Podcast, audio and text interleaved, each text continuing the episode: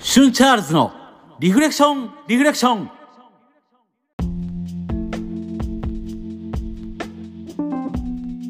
皆さんどうもシュンチャールズですこの番組は普段は仕事をしながらお休みの日はサンデーミュージシャンバンドマンとして活動している僕シュンチャールズが大好きなアニメや音楽ゲームなどのお話から日々過ごす中で出会った心に響いたものリフレクションをテーマにお話ししていくサブカルトーク番組です。第11回です。ありがとうございます。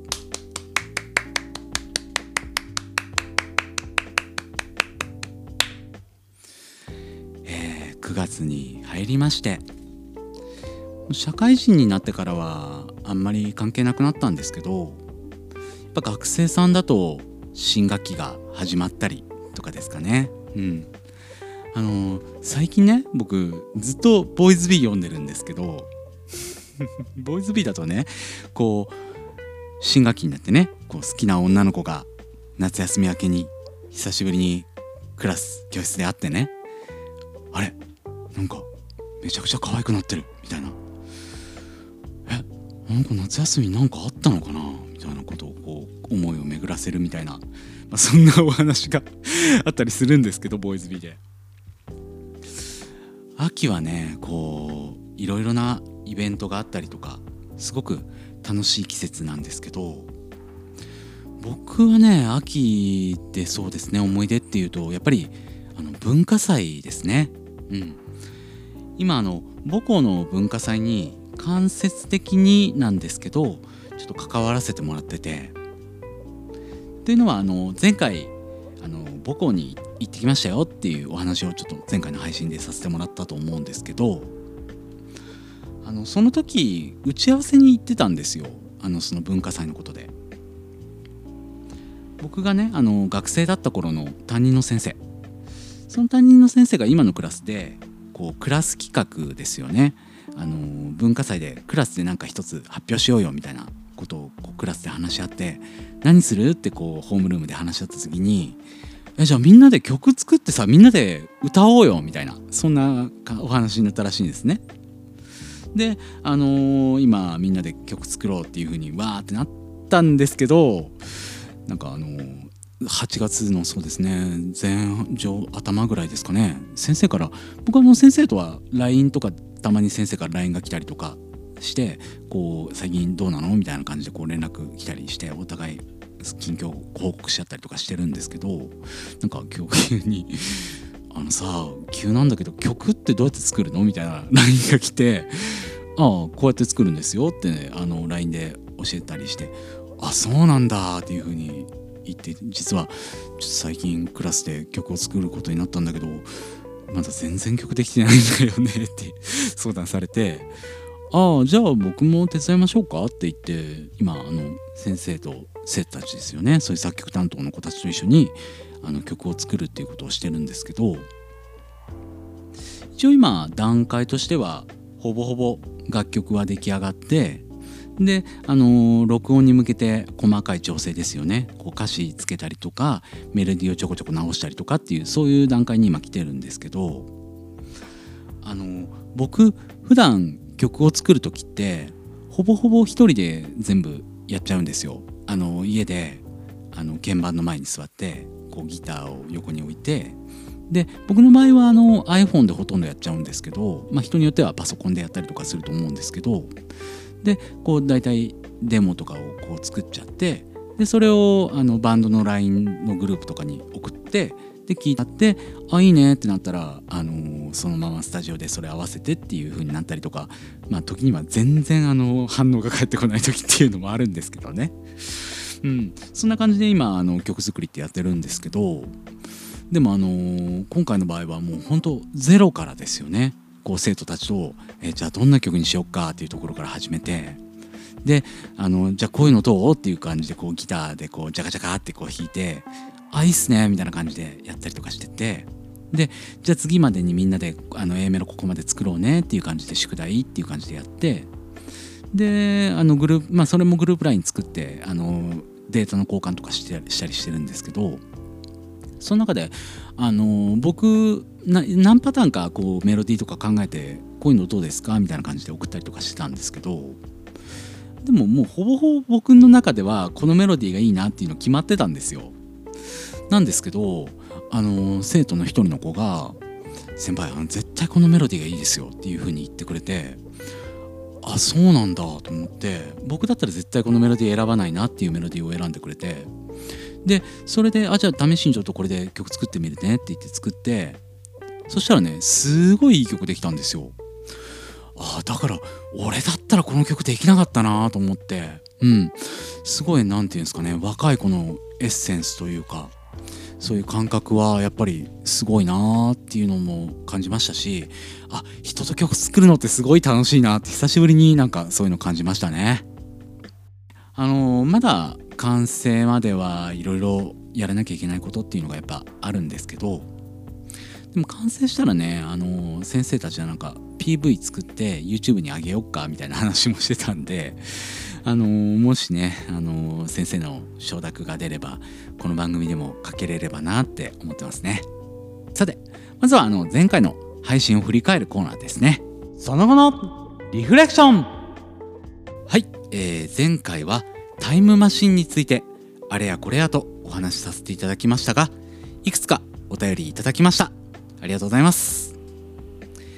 えー、まずはヤビさんからいただきました。いつもありがとうございます最新回楽しく拝聴いたしました。祝10回おめでとうございます。ありがとうございます。そう前回祝10回だったんですよ。いやーだから今回11回なんで大台に乗りましたね。嬉しいです、え、いつも熱の入った配信楽しみにしています。ブルーハーツを後輩さんたちと一緒にセッション。いいですね。とっても憧れます。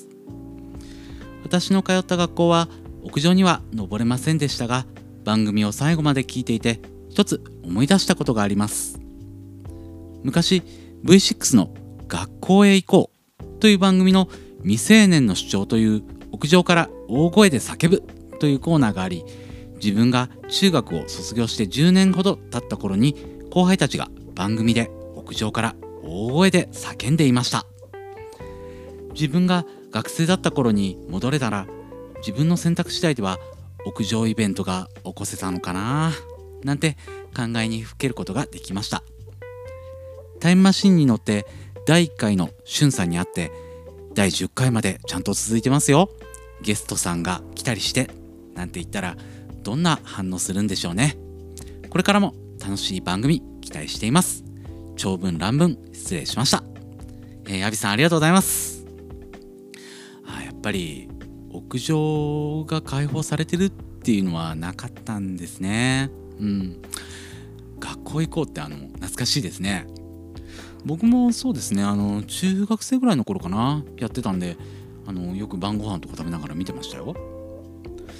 そういえばあのうちの学校でもね予防みたいなの盛り上がってたんですよね生徒会で、まあ、結局呼べはしなかったんですけどあれですよね全校生徒の前で叫ぶみたいな企画。こう最後とかに男の子まあ女の子の場合もあるのか。あの好きな子に告白するみたいな時とかもあるんですけどいいなーなんかあれすごい。甘酸っぱいですよね今考えると。あのー、でもあれいうのって今だったらそれこそああいうのも TikTok とかで拡散されちゃったりとかするんですかね。なんかそれで笑いのネタとかにされたらこう純粋な甘酸っぱい気持ちとかもシュッてなくなっちゃったりやっぱするんですかね。僕あの Twitter のああ X ね X X はやってますけど TikTok まではまだあの手が回ってなくて。でもねあの最近高校生の子たちと話しててであの打ち合わせの途中とかでちょっと合間合間にちょっと最近どんなのが流行ってんの？とかそういうお話とかもするんですけどやっぱあの高校生とか若い子たちってそっちがだから TikTok がメインみたいですね。なんかそうなんですよね。今はそれこそこう学校とか行っててああの子可愛いって思ったらその子にこう声かける時に「ねえねえ TikTok 教えてよ」って言うらしいんですよ。あの僕らの時ってそれこそね、メアド教えてよとかねまあちょっと前だったら LINE 教えてよとかだったと思うんですけどなんか「えなんで TikTok なの?」って聞くとなんか TikTok の方がハードル低いんですって聞くの だから TikTok であのフォローし合ってで DM とかでやり取りしてなんかちょっと今度デート行こうぜみたいな やり取りとかしてであのデートとかしてえちょっと LINE 教えてくんないみたいな感じになるらしいんですって。今の高校生って。わあ時代は変わったんだなと思って。すごく若いことをお話ししてて なんか勉強になりましたね。はいすいません。あの話脱線しちゃいましたけど。ゆうさんありがとうございます。え続きましてセミラジオセミヤマさんからメッセージいただきました。ありがとうございます。しゅんさんのタイムマシン会楽しく聞かせていただきました。タイムマシンは H.G. ウェルズが作品にしたというのは知識としてなんとなく知っていましたがアナクロノペテという元祖作品があったんですね。アナクロノペテの機械のデザイン秀逸でツボに入りました。はい、えー、セミヤマさんありがとうございます。そうあのセミヤマさんねあのー、セミラジオそうセミヤマさんのやってる番組の方で今ちょうどあれなんですよ。あのー、工業高校農業部さんとのコラボであのドラえもんのお話をされてたんですよ。でドラえもん特集ですよ。あのそう今あのタイムマシンの話ってやっぱりドラえもんの話っていうのはどうしても不可欠かなと思ったんですけどちょうどタイムリーだなと思ってあの聞かせてもらったんですけどすっごい楽しかったんですよね蝉山さんの番組。もうねトータルで前半後半って分かれてて3時間ぐらいあったんですけど僕全然飽きずにずっと聞いてられましたね。でずっとニヤニヤしてましたね。そうアナクロノペテのあの挿絵のデザインほんと秀逸ですよね。素晴らしいなと思います。是非あの見たことないっていう方はあのアナクロノペテで探していただけるとあのマシンの絵出てきますので是非見ていただければと思います。え続きましてたける酒井さんからメッセージいただきました。ありがとうございます。第10回拝聴しました。ドラえもん生まれバックトゥザフューチャー育ちの我々は時間跳躍ものにしっかり対応できる体になっているので今回のポッドキャストこそ多くの方に聞いてもらい時間を旅行する素晴らしさを再確認してほしいと思います。いやいいですね。素晴らしい。バックトゥザフューチャーのタイムマシンが初期案だった冷蔵庫のままだったらとんだ新作になっていましたよね。そう本当そうだと思います。えオフィシャルヒゲダンディズムが歌った映画版「東京リベンジャーズ」主題歌は物語の核になるタイムリープを楽曲の転調に落とし込みうねるような転調の嵐を絶妙にまとめ上げたことに感心しました。タイムリープをして株でボロ儲けしたい。えたける酒井さんありがとうございます。ドラえもん生まれバックトゥザフューチャー育ち。そうですよね。うん本当僕ら世代は生まれた時からもうドラえもんがアニメとしてあったりなんかっていうのがあるから本当そういう意味では恵まれてますよね。タイムリープとヒゲダンを絡めてくるのもさすがたける酒井さんだなと思いますね僕あのこの曲って知らなかったんですけど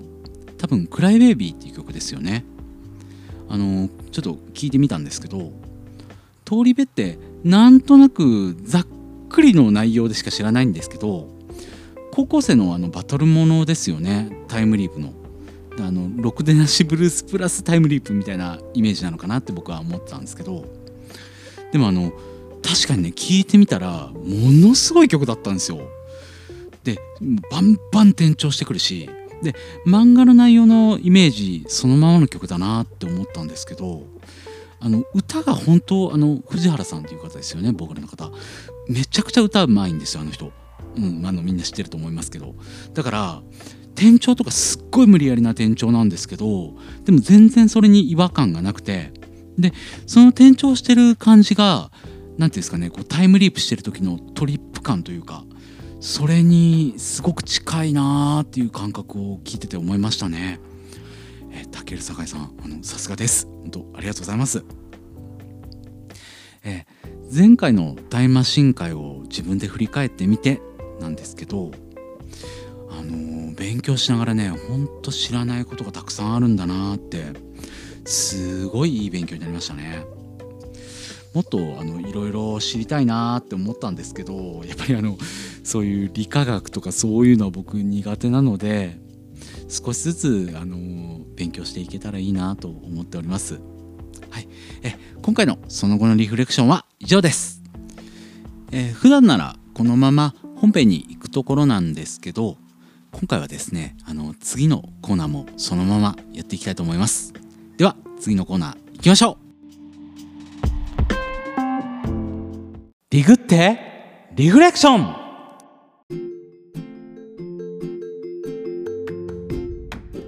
はい久しぶりのディグってリフレクションのコーナーです、えー、このコーナーあの本当久しぶりなのであのよく知らないという方のためにもえこのコーナーは僕が日々過ごす中で出会ったいいなとは思うけど本編で語るほどでもないかなのような、えー、リフレクションテーマの種をお話しするそんなコーナーです。今回はディグったっていうわけではないんですけどテーマ未満だけど話したいなーっていうふうに思いましたので急遽あのここにねじ込ませてもらいました。えー、あのね先日ようやく見れましたよ。響けユーフォニアムアンサンブルコンテスト編。あの僕の住んでるここではあのきらめき市在住っていうあのことにあの この番組内ではしてるんですけどそうあの僕の住んでるきらめき市だと上映がねあの響けユーフォニアムの映画って毎回なくて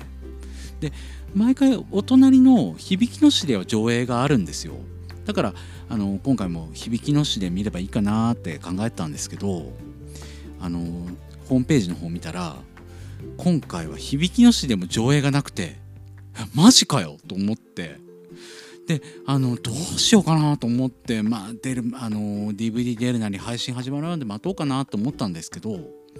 ちょうど諸事情でねあの上映してる街の方へ出かける用事ができたんであじゃあ用事終わったら見れるじゃんと思って。すぐにあのチケット予約して今回見れましたよいやもうね本当にお帰りなさいって感じですよ。うん、もうほんと待ってましたって感じですね僕。あの響けユーフォニアムっていうあの作品についてご存知ない方のためにもお話しさせていただくと響けユーフォニアムは京都アニメーション制作の北宇治高校が舞台の吹奏楽がテーマのアニメなんですけどもともとこの後だからあの今回のアンサンブルコンテスト編の後の3年生編っていうのの制作が2019年の時点で決まってたんですけど、まあ、例のあの京アニ事件ですよね。それがあってあの進行が止まってしまっててだから続編もダメかもなーって僕もちょっと半ば諦めたんですけどそこへねあの今年あの映画やりますっていう発表があったんでもう本当喜びもひとしおでしたね僕の中では。そのあの3年生編の前哨戦っていうなんかあの橋渡し的な作品が今作なんですけどいやもうほんとさすが京アニクオリティというかストーリーとしてはあの前作夏のコンクール編が終わって3年生が引退してで世代交代して主人公たちの世代に移り変わって体制が移ってっていうところから始まるんですけどであの冬のアンサンブルコンテストに向けてまず校内オーディションをするっていうそういうお話なんですけどアンサンブルコンテスト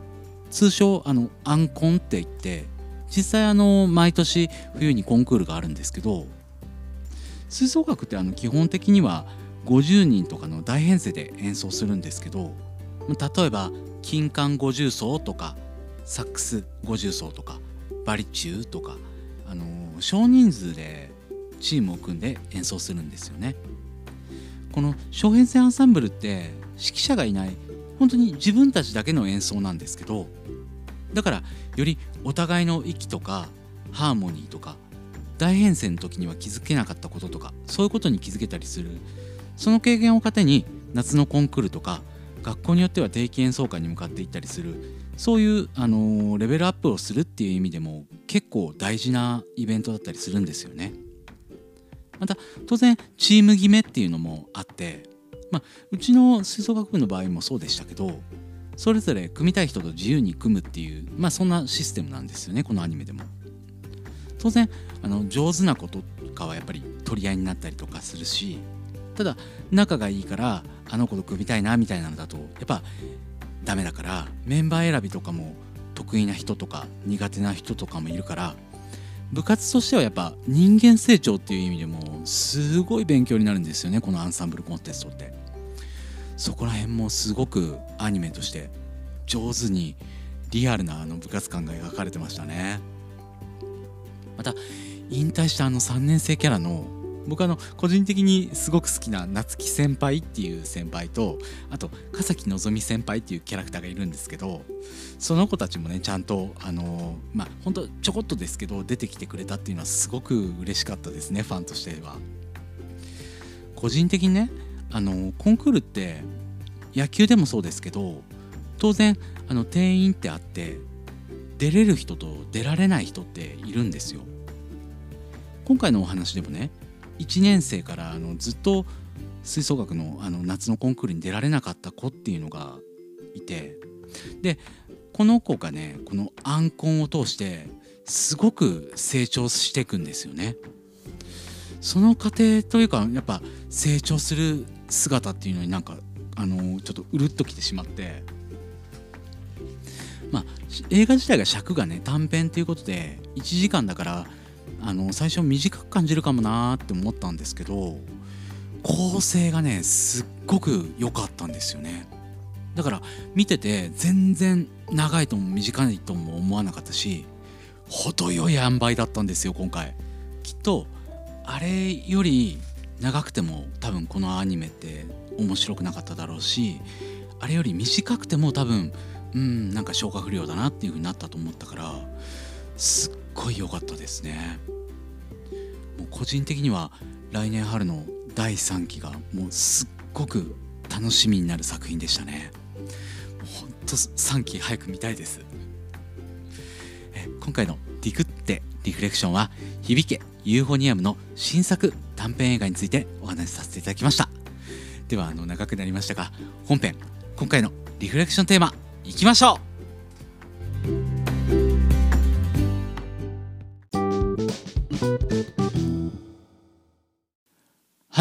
では本編ですオープニングトークでもあのお話しした通り僕も一応末端の末端レベルですけど一応何かを作ったりとかする創作っていう作業を楽しくやってますけどやっぱやってれば楽しいだけじゃなくて落ち込んだりする日もやっぱあるんですね。その時僕あの漫画とかアニメに勇気をもらったりとかこう元気をもらったりとかするんですけど最近あのこれめちゃくちゃいいなって思うそんな漫画に出会いました。今回はそんなクリエイターさん何かに頑張っている人に向けたそんな回になればいいなとそんな風に思ってます。では今回のリフレクションテーマです。おすすめの漫画家夏目ニーニー先生。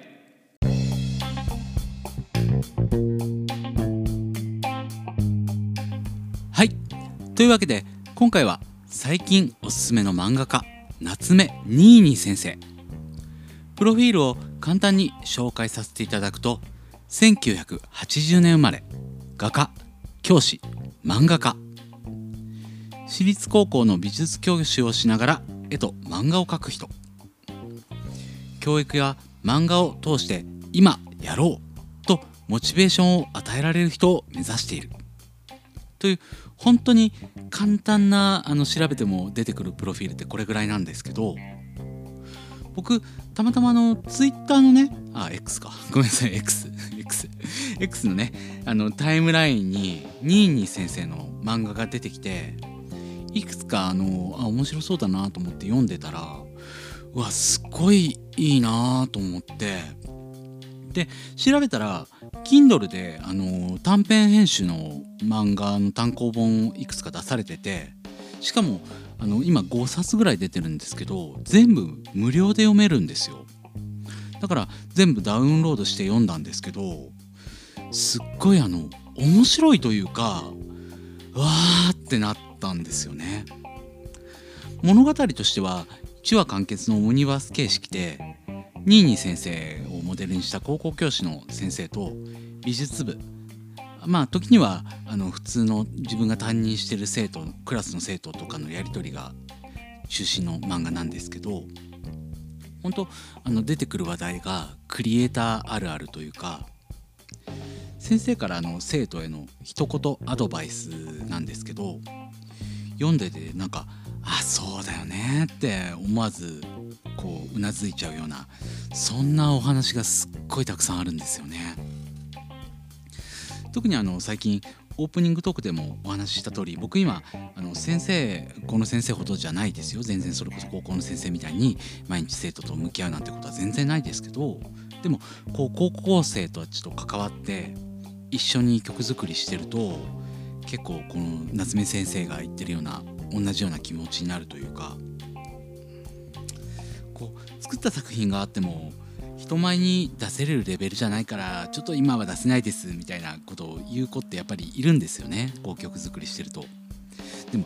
まあ、あの僕としてはいやいや別に不出来でもいいからとりあえず出そうぜって僕は思っちゃうんですけどでも確かにもし僕が高校生だったとして初めて曲作りするとしたらこうこれですっていう風に出すのってできないよなとは確かに思っちゃうんですけどね。うん。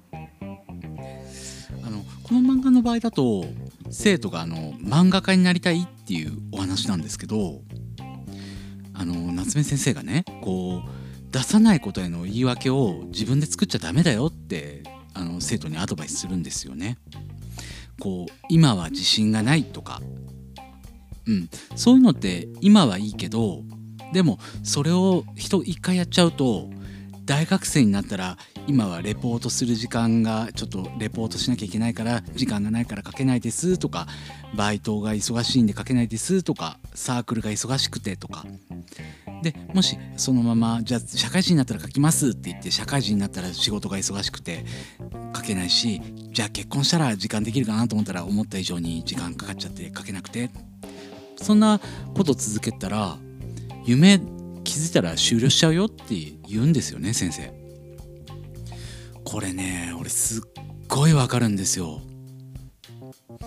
だからあの本当完成したらとかじゃなくてもう今すぐ人前に出そうよ。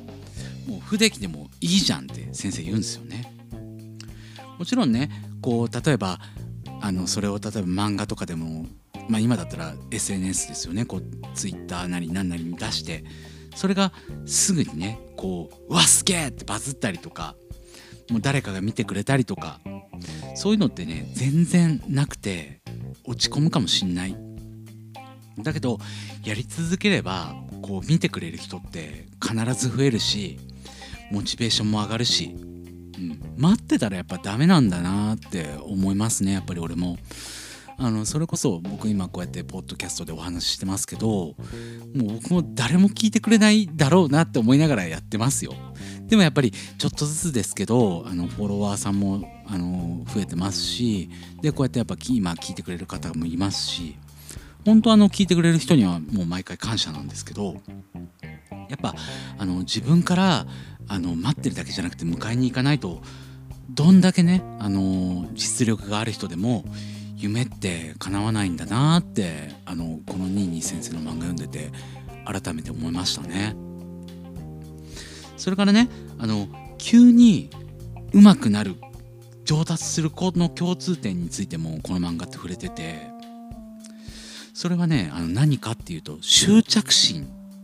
というかこれはあのやっぱりこうやってどんどん発表していくっていうことが前提にはなっちゃうんですけど例えば自分がなんかこうコンクールとかに出してでそのコンクールに出した絵とかが賞に入らなかった時にあの美術部の場合ですよ。こうみんなで感想会あの今回何がダメだったかみんなで言ってこうねっていう風に言ってくんですけどやっぱ大抵の子は、うん、僕はやっぱあのこここの絵のここが良くなかったから今回賞に入らなかったんだと思いますみたいなそういう意見が多い中で一人の子がこう心の底から私は悔しかったですっていう子がいるんですよね。やっぱそういう心の底からうわめっちゃ悔しい死ぬほど悔しいっていう風に思えた子っていうのはそれからのレベルアップっていうのが格段に早いんですよね。あのさっきあのディグってリフレクションでもあの響けユーフォニアムのお話ししたんですけどそれでもねそういう描写ってあって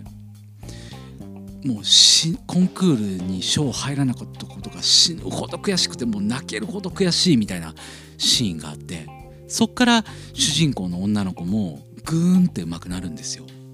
やっぱそういうのってあるよなーってまあ今の時代なんでそういうスパルタとかなんか熱血とか流行らないですけどでもやっぱこう全てがねこう思い通りにいけばやっぱりそれが一番いいですよ。だけど失敗したりとかそういう時の方が絶対次の次につながるんですよね。うん、やっぱそういう経験値を貯めていくっていうのが僕あの大事かなって思いますね。僕あの絵画こういう絵を描くこととか演劇でも音楽でもね何かを作ったりとか表現したりとかってやっぱやることは違うじゃないですか。あの絵を描くとか僕絵なんて全然描けないですし文章だって全然上手に描けないし。だけど本質的なところ何かを表現するっていう意味では全部同じだなって思うんですよね。だからあの「ブルーピリオド」っていう漫画があるんですけど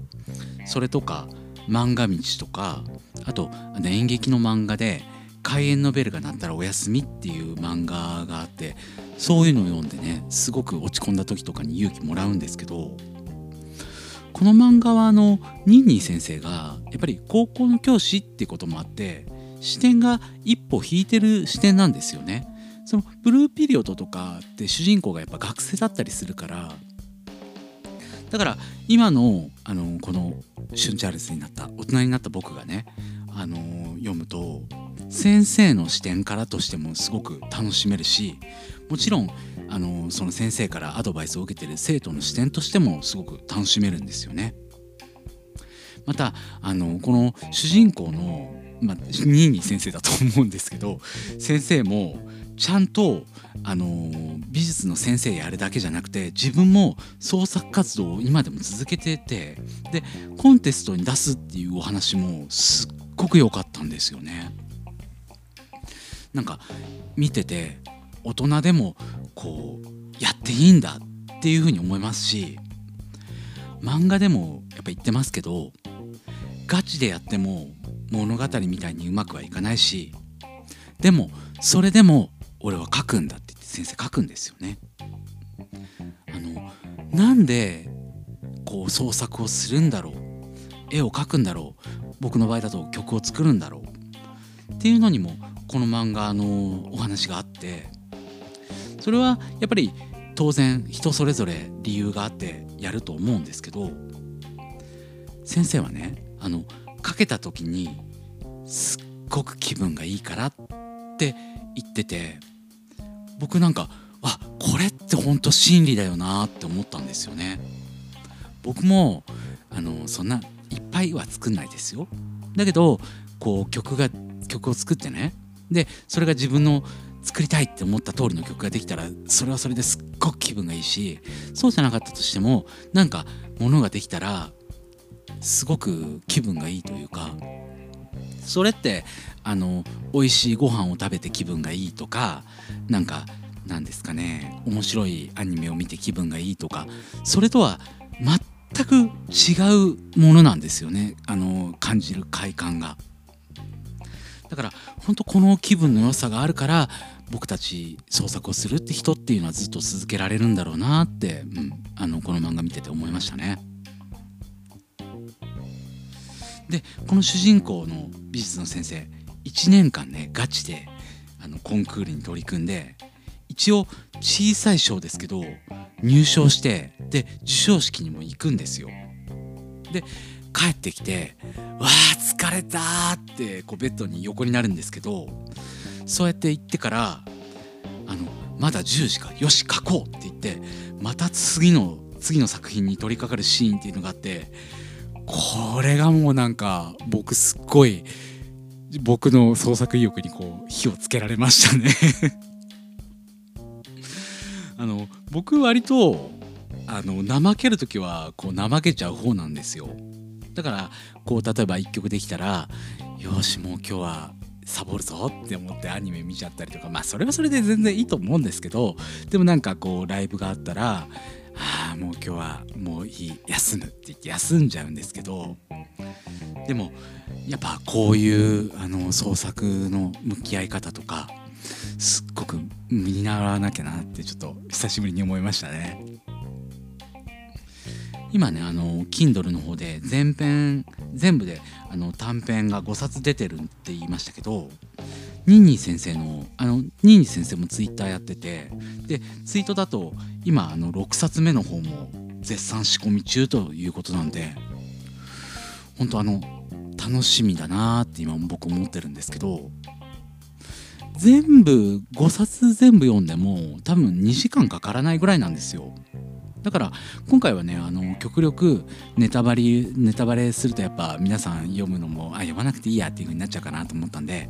あの極力かいつまんでのお話でしたけどこれ以外にも先生の立場からの教育の考え方とか美術教師の裏側とかすっごいねあの面白い話がたくさんあってこれは今ねこうやって録音してる時点ではなんですけどあの Kindle の方で無料で読めるので是非あの機会があったら読んでみてほしいなと思います。今何かに悩んでる人とかやりたいのに今一歩踏み出せないっていう人には本当その勇気になればなとそういうふうに思います。えそんそんなちょっと短いですけど今回のリフレクションテーマでした。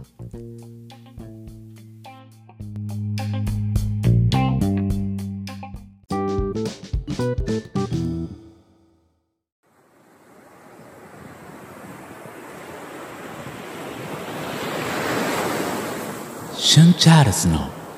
ゲームプレイレポート。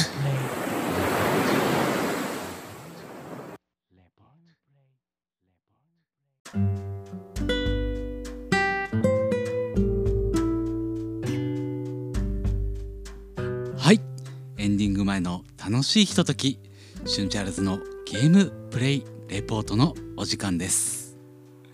えー前回は甘神をプレイし始めてとりあえずあやついさんをクリアしましたよっていうお話をしましたけど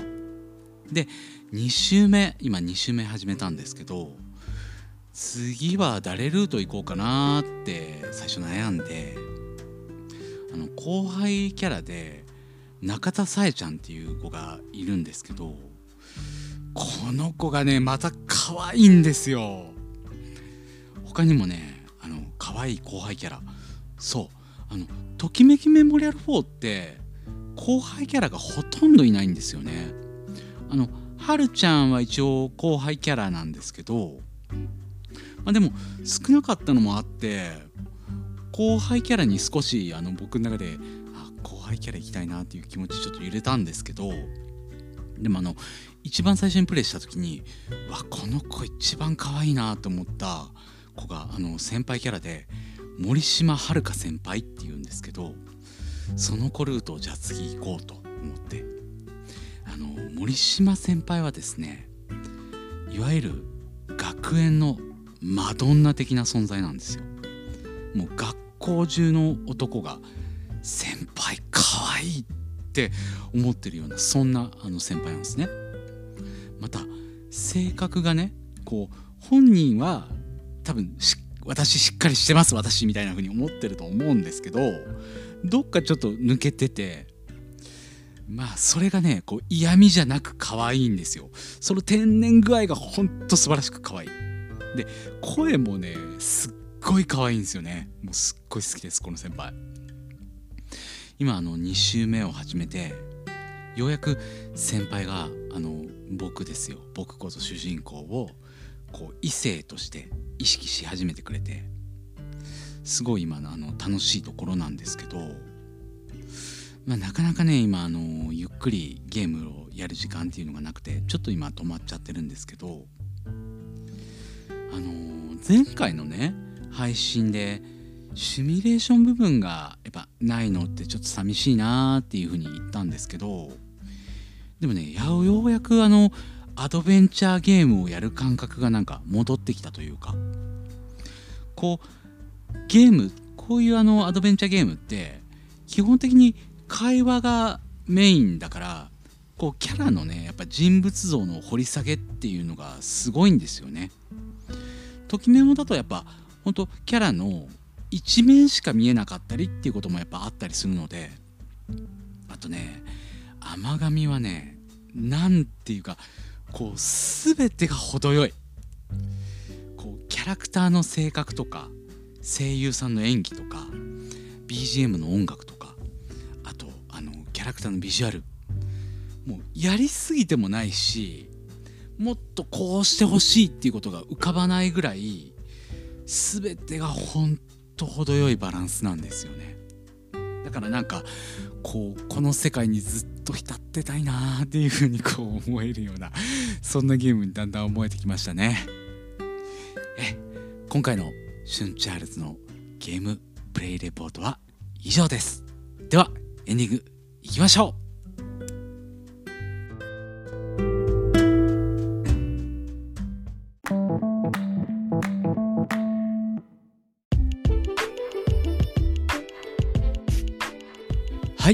ではエンディングです。番組ではこれについて話してほしいなどのテーマや番組への感想お便りを募集しております。お便りはメールフォームギタールミ at yahoo.co.jp こちらは番組概要欄にも貼ってありますのでそちらの方からメールください。あと X の方も僕やっていますので X にてシュンチャールズと検索していただいてコメント DM にてご連絡ください。番組についてつぶやかれる際はハッシュタグそう番組用のハッシュタグあの今回考えました。11回目にしてようやくかよっていう話でもあるんですけどあのねそうツイッターで考えなきゃなーっていう風に言ってたらいくつかあのいただいててでリフリフってどうだろうっていう風にあの川崎さんが言ってくれたんですけどリフリフ調べたらなんかバンドマンさんが使われてたんであこれ使えないなと思ってで考えました。えハッシュタグの発表です。ハッシュタグ春リフ。すべてカタカナで春リフとつけてつぶやいてください。そうするとあのこちらの方でもあの検索しやすいのであのコメントの方ぜひよろしくお願いします。え Twitter アカウント番組のフォローもよろしくお願いします。次回もぜひ聴いてください。では今回はこの辺りで。シュンチャールズでした。ありがとうございました。